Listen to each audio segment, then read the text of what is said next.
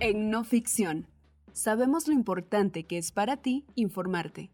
Es por eso que, en No Ficción Radio, hemos dedicado un espacio para llevarte audioreportajes, investigaciones de gran impacto y trascendencia en Guatemala. Ahora, de una manera en la que puedas escuchar la información, haciendo tus actividades.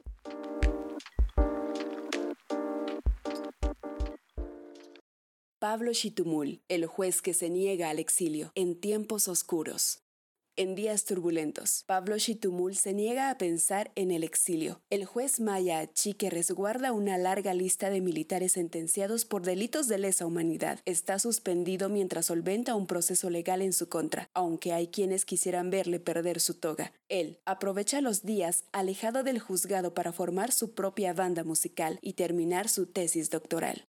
Un pájaro así no se ve todos los días en Ciudad de Guatemala. Ojos negros, pico amenazante, cabeza oscura, garras gruesas y amarillas, plumaje gris azulado, claro y jaspeado en el pecho, y largo como un palo de escoba cuando extiende sus alas. Así era el pajarraco que la mañana del 13 de julio de 2021, un martes, se plantó en la cornisa del nivel 13 de la Torre de Tribunales, en pleno centro de la capital de Centroamérica. Aquella mañana, el inusual visitante estuvo dos horas posando frente a una sala de audiencias en la que estaban juzgando por extorsión a 44 pandilleros de una clica de la pandilla Barrio 18, llamada Solo para Locos pasaba un testigo y daba su testimonio, pasaba un perito e idem, pero fue aquel ave extraordinaria la que se robó la atención de imputados, custodios, abogados, periodistas y, sobre todo, la de un hombre que jamás olvidará aquel día, el juez Pablo Chitumul. Sentado al fondo de la sala con su toga negra y detalles rojos, le costaba dejar de mirarla. Aquello fue una señal, dice Chitumul, nueve meses después, cada palabra acentuada por una emoción desmedida, teniendo en cuenta que es un hombre acostumbrado a juzgar a asesinos, a corruptos, a genocidas. Chitumul está convencido de que fue una bendición que aquel pajarraco, entre los edificios incontables de la ciudad, eligiera la cornisa frente a su tribunal, y su convicción de que no fue una mera coincidencia la refuerza en su pertenencia al pueblo maya un águila en mi tribunal. Fue impresionante. Hasta detuve la audiencia para tomarme fotos con ella. Dice mientras muestra con orgullo superlativo las fotos y hasta un video que elaboraron los periodistas de canal TN23 que atesora en su celular. La razón por la que Shitumul da un significado especial a aquella visita es su nahual. En la cosmovisión maya, el nahual representa al espíritu guardián que acompaña a cada ser humano desde que nace. Hay 20 nahuales distintos que se asignan según la fecha de nacimiento y cada nahual está asociado a un animal, un guardián anclado a la energía propia de cada hombre y mujer. El nahual de Chitumul es Tzikin y el animal protector con el que más se asocia es el águila, aunque puede ser cualquier ave. Aquel pájaro de garras gruesas y amarillas, al que el juez llama águila, era en realidad un falco peregrinos, un halcón peregrino, el animal más veloz del mundo. Cuando se lanza en picada para cazar, se convierte en un proyectil que puede alcanzar los 350 kilómetros por hora. Es la única especie de la familia Falconidae que se adapta a las urbes. En Guatemala, son relativamente comunes en las costas del Pacífico y en los valles del altiplano, y desde 2010, alguna que otra vez, se ha dejado ver en la capital, explica Andrea Martínez, bióloga especializada en ornitología. Shitumul utilizó por más de un año como foto de perfil en WhatsApp el halcón que se posó frente al tribunal que dirigía aquellos días, pero que ya no. Desde el 22 de marzo de 2022 fue suspendido como juez. Esa foto del halcón estaba acompañada con una mini bio autocomplaciente, humilde, firme, digno, con carácter y qué. El águila estuvo llegando durante dos semanas a mi ventana dice Shitumul, y fue para las fechas en las que Connie Porras, Consuelo Porras, fiscal general de Guatemala, sacó del Ministerio Público al fiscal Sandoval, Juan Francisco Sandoval, fiscal anticorrupción. Días difíciles. Hasta escribí un poema que titulé Ojaracla. Luego me preguntan qué significa. Chitumul es lo que en Guatemala se conoce como un juez de mayor riesgo. Y lo es desde el año 2011. Los jueces de mayor riesgo son togados excepcionales. Solo hay seis juzgados de ese tipo en el país, ideados para procesar a la crema innata del crimen organizado, desde líderes de la Mara Salvatrucha o de la 18 hasta narcotraficantes que mueven cocaína por toneladas, pasando por redes de corrupción enquistadas en el Estado y perpetradores de delitos de lesa humanidad durante la guerra civil. Shitumul, de hecho, ha cosechado notoriedad como juzgador de militares. Su nombre completo es Pablo Shitumul de Paz. Hoy es el último viernes de marzo de 2022 y está en su despacho de la Torre de Tribunales, en el mismo nivel donde tuvo el encuentro con el halcón. Shitumul mide poco más de metro sesenta, es moreno de piel, de mirada seria y con el pelo cortado, domado con gelatina y peinado a un lado. Con pasos cortos y acelerados se desplaza por los pasillos de la torre, escoltado por tres hombres que no se le despegan.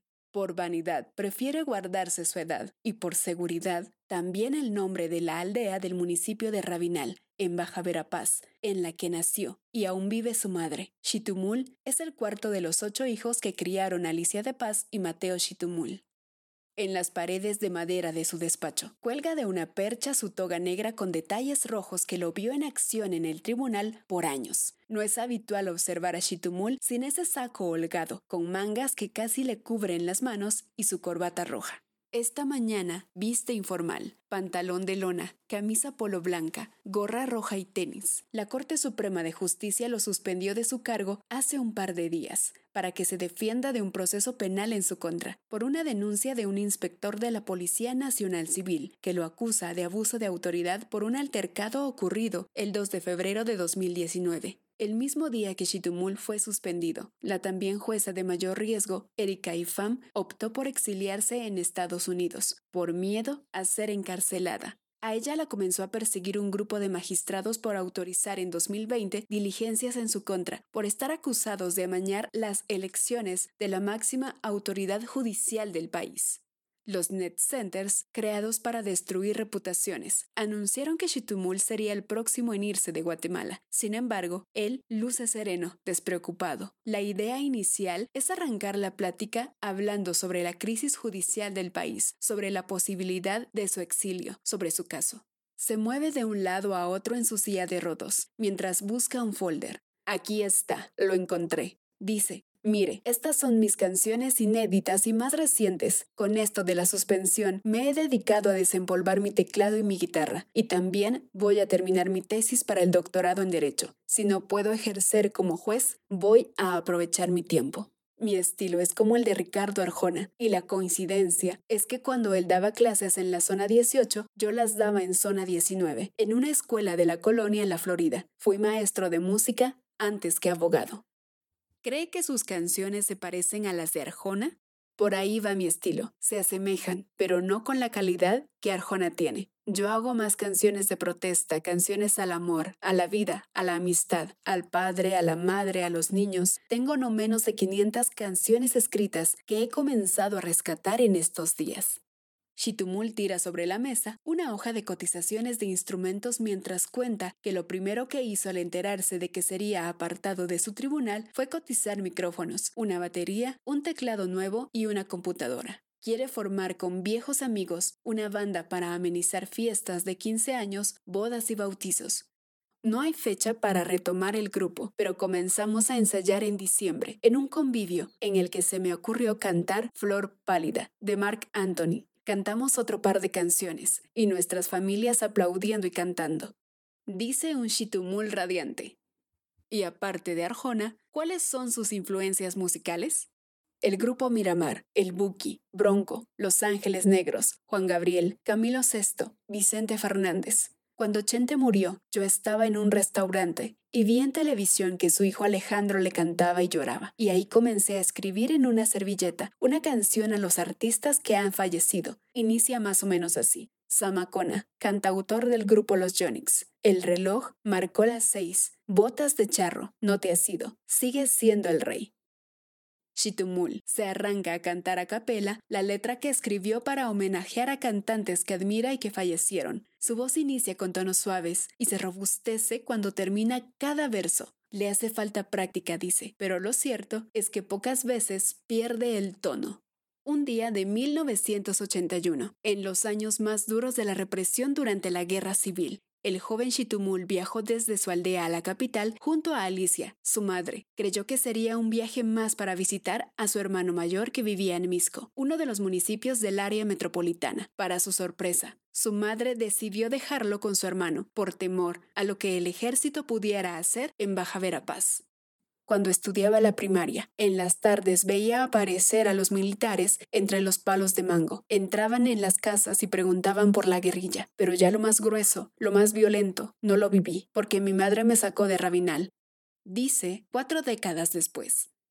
Como no quería ser una carga para su hermano, buscó trabajo y el primero que le salió fue en una carpintería en la colonia Belén, en la zona 7 de Misco. Su labor era básicamente llevar al hombro pesadas trozas de madera y colocarlas en la mesa del maestro, y al final de cada jornada limpiar virutas y acerrines. Ganaba siete quetzales en una semana. En marzo de 1982 comencé a buscar dónde estudiar, porque hacía tres años que había terminado la primaria. Llegué al portón del Colegio Evangélico Mixto Peniel. Hablé con el director, un tipo moreno y grandulón, y me dijo que ya llevaban dos meses de clases. Yo le prometí que me iba a poner al día, y aceptó. Pagué 1.50 de quetzal por la inscripción y comencé a estudiar pues. Al pequeño Shitumul, ni la guerra civil ni los conflictos políticos le quitaban el sueño, pero aquel marzo de 1982, cuando regresó a las aulas por decisión propia, el general José Efraín Ríos Montt daba un golpe de Estado a Fernando Romeo Lucas García, también general y también dictador iniciaba la etapa más sangrienta de la guerra. Según la Comisión para el Esclarecimiento Histórico, en Rabinal se registraron 34 masacres en los 17 meses de gobierno de Ríos Montt. El general se propuso exterminar a cualquier subversivo y ejecutó los planes militares Victoria 82, Firmeza 83, Operación Sofía y Operación Ishil. Estos planes describen a las comunidades indígenas organizadas como aliadas de la guerrilla. Todos eran enemigos, embarazadas, niños, ancianos, religiosos, todos. En 2013, 31 años después, aquel poderoso y temido general debería sentarse en el banquillo de los acusados, sindicado de genocidio del pueblo maya Ixil, y aquel niño indígena que trabajaba en una carpintería de Misco sería uno de los tres jueces que firmó la sentencia a 80 años de prisión por genocidio contra Ríos Montt.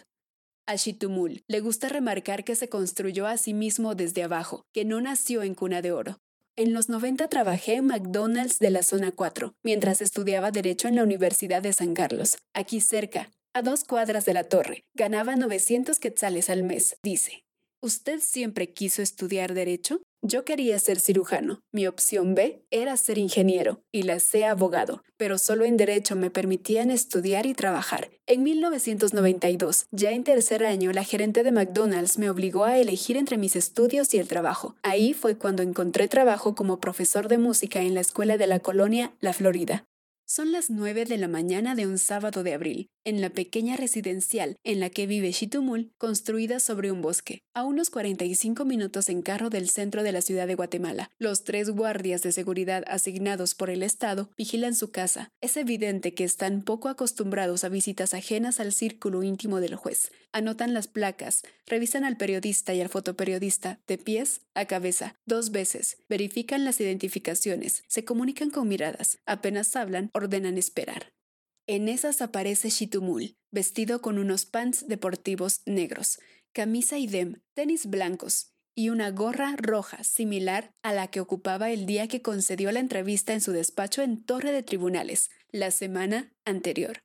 Aparece vigoroso, ejercitando los brazos y alzando las rodillas hacia su abdomen. Tras una charla breve sobre su gusto por el fútbol, comienza a trotar alrededor de una pequeña cancha de básquetbol, donde lo acompaña su nieta de 8 años. Shitumul corre casi arrastrando los pies y se detiene ocasionalmente para jugar con el balón de básquetbol con su nieta. Shitumul dispara el balón al aro con escasa técnica para intentar una anotación de tres puntos. Después del calentamiento, inicia el plato fuerte de su entreno matinal. Shitumul corre la cuesta empinada del residencial, llega hasta la garita, a unos 200 metros, y regresa al trote por el lado contrario. Sus tres guardias se distribuyen estratégicamente para no perderlo de vista. Esto lo hace tres o cuatro veces por semana y en la tarde sale en bicicleta y también lo tenemos que seguir. Rompe en silencio uno de ellos. ¿Le gusta su trabajo de cuidar al juez? Hay que aprovechar, no está mal. Es toda la plática más larga con el guardia, mientras Chitumul entrena y él se coordina por radio con sus dos compañeros. El juez termina la quinta vuelta, que iba a ser la última, pero no se detiene y grita, Hoy haré una vuelta más, la triunfal.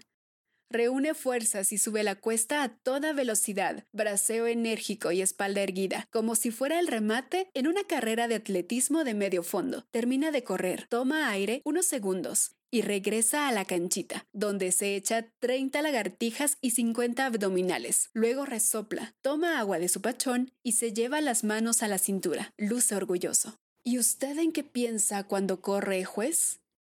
En los obstáculos que ya pasé, en los que tengo que enfrentar en estos días de persecución, en que debo concentrarme y terminar mi tesis, pensar positivo, estar firme. En eso pienso, pienso muchas cosas. Responde con las pulsaciones aún aceleradas. Shitumul recoge su cancionero y la cotización de instrumentos de la mesa de su oficina y procede a ordenar su archivo en un silencio largo, casi incómodo. Parece el momento idóneo. Entonces, juez, ¿cuándo empezó a creer que estaba bajo la mira y de quiénes? Me convertí en juez de mayor riesgo en 2011 y ese mismo año fue mi primer gran juicio mediático, el caso del Smiley, un líder del barrio 18. Luego sentenciamos al ex jefe de la Policía Nacional, Pedro García Arredondo, por la desaparición del universitario Edgar Sáenz Calito, y de ahí una cantidad enorme de casos de justicia transicional en el juzgado de mayor riesgo A, del que yo era juez vocal. De a poco, el apellido Shitumul empezó a popularizarse y a atragantarse entre los defensores de militares de alta graduación retirados y sectores afines, como el gran empresariado guatemalteco, aglutinado en torno al CACIF, el Comité Coordinador de Asociaciones Agrícolas Comerciales, Industriales y Financieras. Pero fue el 10 de mayo del 2013, cuando los reflectores de la derecha extrema enfilaron hacia el juez. Aquel día, el Tribunal de Mayor Riesgo A, integrado por Chitumul y sus colegas Yasmín Barrios y Patricia Bustamante, sentenció a 80 años de prisión al general Ríos Montt por el genocidio cometido contra el pueblo Ixil entre 1982 y 1983, una cachetada en toda regla a los poderes económico y militar. Después de eso sentí que me pusieron en la mira. Las amenazas fueron explícitas. No voy a descansar hasta verlos procesados, despojados de esa inmunidad y esas ínfulas de superjueces que tienen, se los digo. Gritó al tribunal durante una audiencia el defensor de Ríos Montt, Francisco García Gudiel, conocido como el gato. García Gudiel, abogado que ha forjado una carrera defendiendo a militares retirados, a altos funcionarios corruptos y a narcotraficantes, protagonizó el primer ataque público que recuerda a Shitumul. Se refirió a Shitumul como un títere, un tontito que no opina. Por esos insultos, García Gudiel fue suspendido un año por el Colegio de Abogados. La histórica condena por genocidio tocó fibras sensibles, sin duda, y diez días después fue anulada por la Corte de Constitucionalidad, el máximo tribunal del país. En ese entonces dirigida por Roberto Molina Barreto, un magistrado que poco después colgó la toga para, en las elecciones de 2019, ser candidato a vicepresidente junto a Suri Ríos, la hija de Ríos Montt el empresariado globalizado, por medio de un comunicado difundido en los principales periódicos del país, también salió en defensa de Ríos Montt, alegando que en Guatemala nunca hubo genocidio y criticó con dureza a los tres jueces. Lo ocurrido aquel 10 de mayo de 2013 también le trajo a Chitumul la enemistad pública y quizá eterna de Ricardo Méndez Ruiz, hijo del general Ricardo Méndez Ruiz Rormoser, el ministro de Gobernación de Ríos Montt. El general falleció en enero de 2016. Una semana después de su deceso, el Ministerio Público giró una orden de captura en su contra por su implicación en el caso de desaparición forzada más grande del país, conocido como Creón Paz. Es un gran prevaricador. Lo he seguido a lo largo de su carrera como juez y sé que ha violado la ley en incontables ocasiones. Ha dicho Méndez Ruiz sobre Chitumul, para el que abiertamente desea cárcel o exilio. En 2022, Méndez Ruiz, dirigente de la organización de extrema derecha denominada Fundación contra el Terrorismo, se ha convertido en una especie de vengador. Él está detrás de la denuncia que obligó a Miguel Ángel Galvez, otro juez de mayor riesgo, a exiliarse en noviembre de 2022. Erika Ifán, Chitumul, el juez Galvez, Yasmín Barrios, todos son casos similares. No son jueces que gocen del pleno uso de sus facultades mentales. Lo que pasa con el juez Chitumul es que es una persona sin escrúpulos, es un prevaricador. En 2018, durante el caso Molina Tyson, se le recusó por tener conflicto de interés, porque su padre fue guerrillero y murió durante el conflicto armado interno. ¿Por qué siguió adelante si tenía conflicto de interés? Yo espero que la suspensión del cargo sea permanente. Dice vía telefónica Méndez Ruiz. El caso Molina Tyson, al que hace referencia Méndez Ruiz, Trata sobre Marco Antonio, un adolescente de 14 años arrebatado de su hogar en octubre de 1981 por un comando armado, secuestrado y desaparecido, unos días después de que su hermana mayor, Emma Guadalupe, escapara de un centro de detención clandestino en el que la torturaron y la violaron. Ella militaba en Juventud Patriótica del Trabajo, suficiente para ser considerada un objetivo para la dictadura casi cuatro décadas después. En mayo de 2018, Chitumul a cuatro ancianos, pero poderosos militares, por la desaparición de Marco Antonio y la violación de Emma. Entre esos cuatro oficiales condenados a 58 años de cárcel estaba Benedicto Lucas García, el ex jefe del Estado Mayor durante los años de dictadura en los que el presidente era su hermano, el también general Romeo Lucas García. Por casos como este, Chitumul acumuló al menos 50 denuncias en su contra en la Junta Disciplinaria Judicial, el Colegio de Abogados, el Ministerio Público y la Procuraduría de Derechos Humanos, casi todas interpuestas por la defensa y familiares de los militares sentenciados. En el mismo periodo de tiempo, él presentó 15 denuncias por amenazas y persecución, pero todas fueron desestimadas.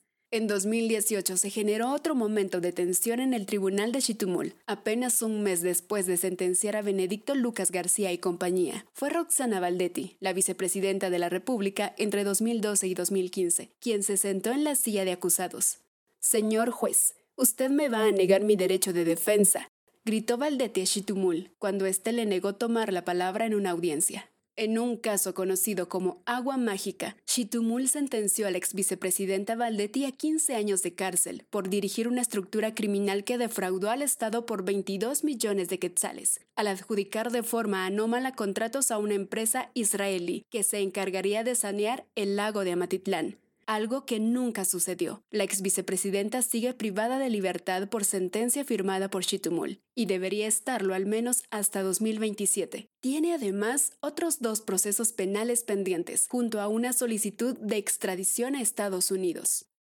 Un sábado de septiembre de 2018, en pleno juicio contra la ex vicepresidenta Valdetti, me tocó ir al hospital hermano Pedro en Antigua para que atendieran a mi mamá. Mi hijo y yo nos sentamos en la entrada junto al parqueo. De pronto, se parqueó una patrulla policial y bajó un agente que comenzó a tomarnos fotografías con el celular. Pensé lo peor, que nos iban a secuestrar o algo, por las amenazas del juicio. Mi hijo también comenzó a grabar al policía, y ahí se acercó y nos dijo, estaba tomando fotos a un bache, no a ustedes. Chitumul denunció lo ocurrido y la investigación determinó que aquella patrulla no tenía jurisdicción en ese sector Además del control y vigilancia de fuerzas de seguridad en 2018, Chitumul recuerda con claridad dos persecuciones vehiculares, y nadie lo sacará de su convicción de que esos acosos ocurrieron por las sentencias a los cuatro militares y a la ex vicepresidenta Valdetti. De nuevo en el despacho, Chitumul se acomoda en la silla, hace a un lado el presente turbulento y vuelve a sumergirse en los años, turbulentos también, en los que querer ser juez no era ni siquiera una pretensión. Quiere rememorar uno de los periodos más determinantes de su vida, la desaparición de Mateo, su padre. Era barrenero, básicamente rompía piedras. En 1977 comenzó a irse por semanas a trabajar en la construcción de la hidroeléctrica Chixoy y después se hizo electricista. A lo lejos recuerdo que tenía sus libros y que sacó un curso de electricidad en la Escuela para Todos, un programa de radio que él sintonizaba a las 5 de la tarde. ¿Qué pasó exactamente con su papá? Descansaba una vez al mes y nos traía galletas, jugos y de todo, como un buen padre. Pero en uno de esos viajes ya no regresó a Rabinal. Al principio pensamos que estaría en la capital con mis hermanos, y pasó un tiempo sin preocuparnos, porque antes la comunicación inmediata no existía. Pero el tiempo siguió pasando, y mi mamá decidió averiguar. Shitumul acompañó a su madre hasta el lugar en el que se estaba levantando la represa. El ingeniero a cargo les enseñó la habitación y ahí estaban sus cosas. Una guitarra vieja, una grabadora. También le sugirió que preguntaran en los pueblos cercanos, porque él salía a echarse sus tragos con algunos compañeros. Shitumul, de apenas 12 años, recorrió junto a su madre comisarías, centros de salud, morgues y cárceles de San Cristóbal Verapaz y de Santa Cruz, de Tactic, pero ni rastro de Mateo. Regresaron a la obra una vez más, ya resignados, y exigieron una indemnización por el tiempo trabajado. El mismo ingeniero que les atendió la primera vez les entregó un cheque por 750 quetzales, dinero con el que compraron unos muebles que les hacía falta en la casa. Y esa es la historia de mi papá. Nunca lo encontramos. No sabemos si los guerrilleros lo interceptaron o si fue el ejército. Nadie en mi familia sabe qué le pasó, pero al menos nunca lo vimos tendido muerto. Eso hubiera sido mucho más duro. Dice Shitumul. El juez niega que su padre haya formado parte de la guerrilla. Incluso durante la conversación en su casa nos dijo que su padre militó en el ejército un periodo de su juventud. El año 2018 fue el de la acumulación de acusaciones, calumnias, amenazas y etcétera. Guarda un folder con todas las denuncias que recibió aquel año, pero lo cierto es que nada ni nadie lograron ponerlo contra las cuerdas. El resbalón que lo alejó del ejercicio de la judicatura llegó casi de la nada, de una discusión con un inspector de la Policía Nacional Civil llamado Joselindo Cuchaj, Sucedió un 2 de febrero de 2019. Como cada 15 días, iba con mi familia a limpiar nuestra antigua casa en San Juan Zacatepeques, y ya estábamos por ir a un partido de fútbol. Aquel día nos movíamos en tres vehículos, mi seguridad en una camioneta, yo en otra y mi esposa en un pick-up con mi hija y mi sobrina. Desde el 13 de marzo de 2022, Shitumul está suspendido por la Corte Suprema de Justicia y lo estará hasta que se dilucide la denuncia que el inspector Kushag interpuso en su contra por lo sucedido aquel sábado de febrero de 2019. Estábamos esperando a que mi nieta saliera de la casa para retirarnos y, como se tardaba, bajé del auto a buscarla. Cuando regresé, había una patrulla con las luces encendidas, con policías rodeando los autos que querían que toda mi familia se bajara de los vehículos. La policía llegó por una llamada de emergencia de un vecino por un auto sospechoso. Según Chitumul, las patrullas rodearon los tres autos. Él corrió para ver qué sucedía. El inspector Kushag les pidió que se bajaran.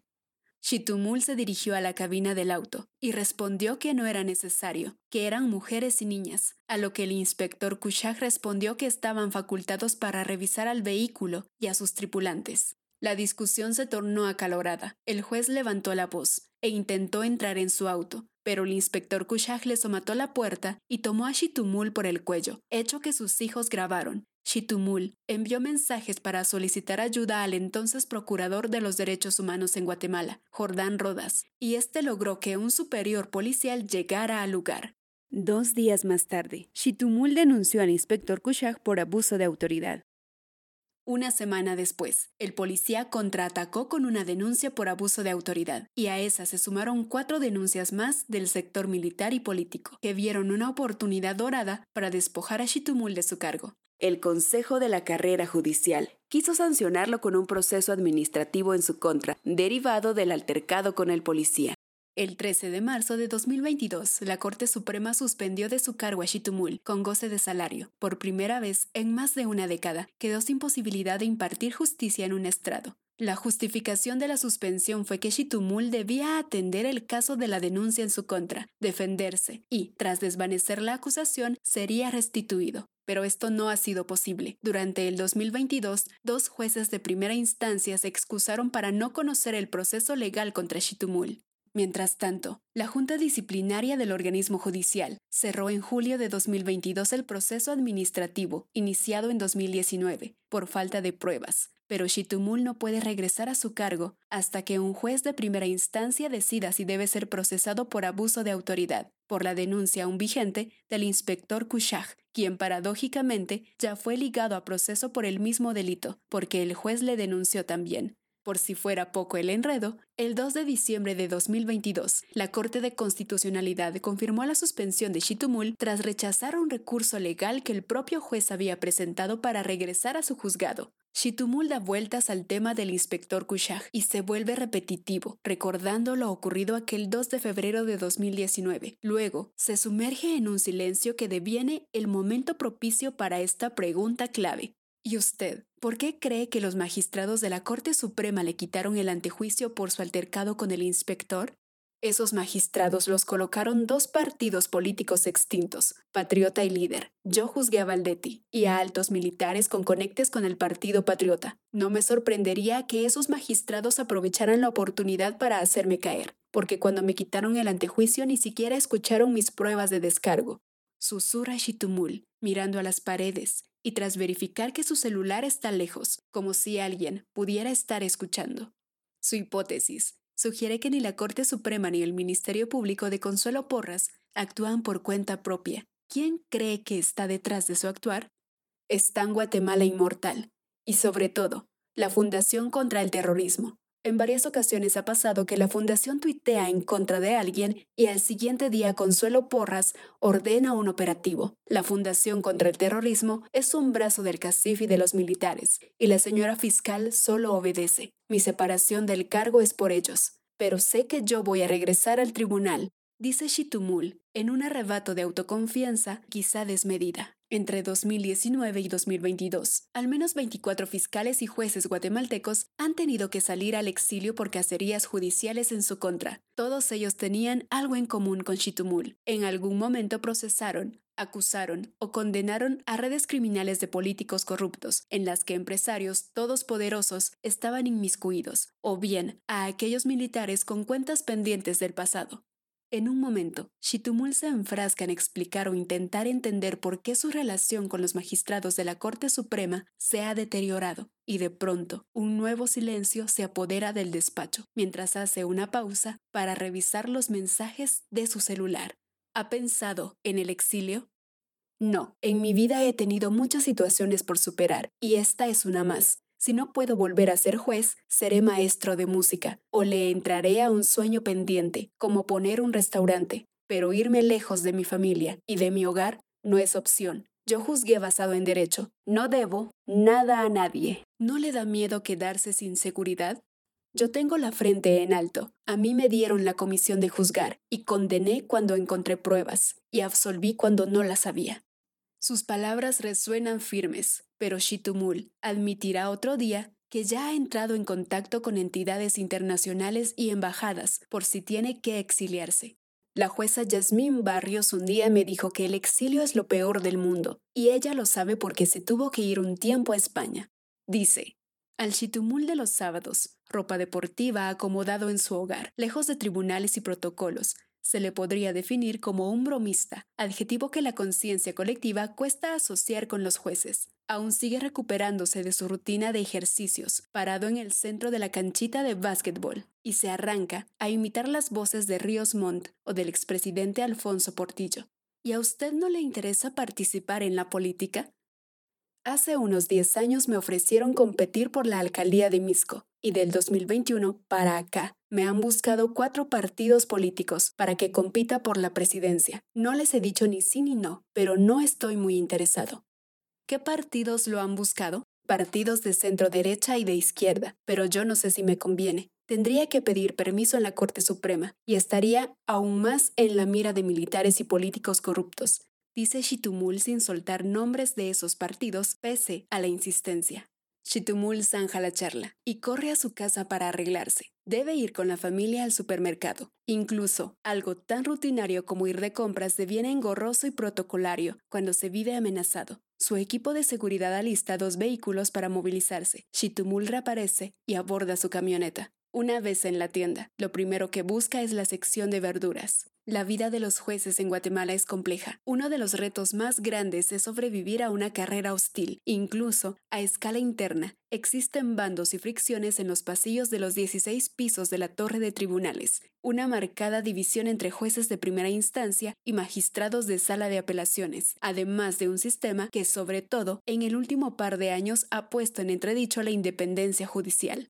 Haroldo Vázquez, juez de sentencia con más de dos décadas de carrera. Es uno de los fundadores de la Asociación Guatemalteca de Jueces por la Integridad, surgida en abril de 2016, y que en la actualidad reúne a más de 50 jueces y juezas. Vázquez es poco optimista con las condiciones de seguridad que el Estado guatemalteco ofrece a los jueces, en especial a los de mayor riesgo, Shitumul está confiado. Se anima a decir que está convencido al 95% de que la Corte Suprema le levantará la suspensión, pero el juez Vázquez, que conoce a Shitumul desde hace casi 20 años y que en la actualidad analiza los agujeros y riesgos del sistema, se muestra menos optimista. Estoy preocupado por las condiciones de un sistema instrumentalizado desde el órgano investigador, dice el juez Vázquez. Y no, yo no tengo esa confianza que tiene el juez Chitumul. Esperemos que todos los procesos sean transparentes. Si un juez que ha sido amenazado y perseguido es destituido, ¿hay garantías de seguridad que lo amparen? Son limitadas y casi nulas las medidas de seguridad preventivas que brinda la Corte Interamericana de Derechos Humanos. Primero, porque el Estado no cumple con las medidas que se recomiendan. Y segundo, porque si él pierde la seguridad asignada, quedará como blanco de cualquier tipo de ataque. Carlos Arsenio Pérez es otro colega cercano a Chitumul. Se conocen desde que estudiaron juntos para convertirse en jueces de paz en 2004 y 2005 y están asignados al mismo juzgado. El juez Pérez ve con preocupación la situación de su colega y recuerda con nostalgia las vivencias de los años en los que iniciaron su carrera.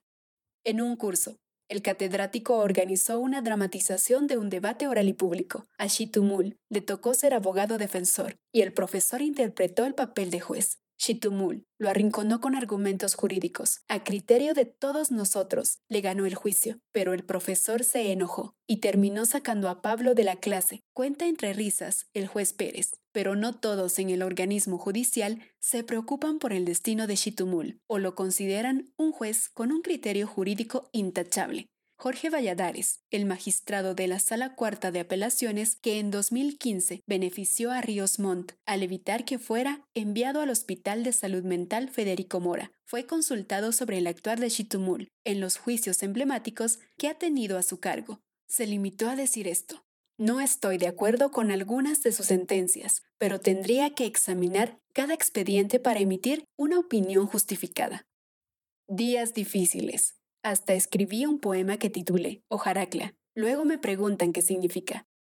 Dijo Shitumul en la primera entrevista. Se refería a lo que había hecho la noche del 29 de julio del 2021, cuando aquel halcón peregrino, que a sus ojos era un águila, se posó altanero por primera vez en la cornisa frente a su tribunal, y Shitumul cree que habló. Esa creencia fue la inspiración que necesitaba para agarrar papel y lapicero y escribir un poema que tituló Ojaracla. Al bicentenario me levanté. Cada momento me levantaba de nuevo. Ratos de 72 horas después. Jodidos ya no. Nadie atrás se quedó. Cuando desperté ya no estaba ahí. Lloraban y rondaban sin consuelo. Payasos títeres ni bravucón no volvieron sino al pavón. Esto me lo dijo el halcón. Este es el poema que Shitumul escribió, apesadumbrado, por la persecución contra jueces y fiscales, desatada por el Ministerio Público, encabezado por Consuelo Porras, e inspirado por el inusual visitante. Lo hizo, dice, como un mensaje de fortaleza. ¿Y qué significa Ojaracla? Le pregunté luego. Significa, al carajo, solo que le di la vuelta. Y Shitumul ríe sonoro por su ocurrencia un texto del periodista David Toro, editado por el periodista Daniel Valencia, publicado en No Ficción. Te esperamos en nuestro próximo audio reportaje. Somos No Ficción, narrativa, investigación, datos.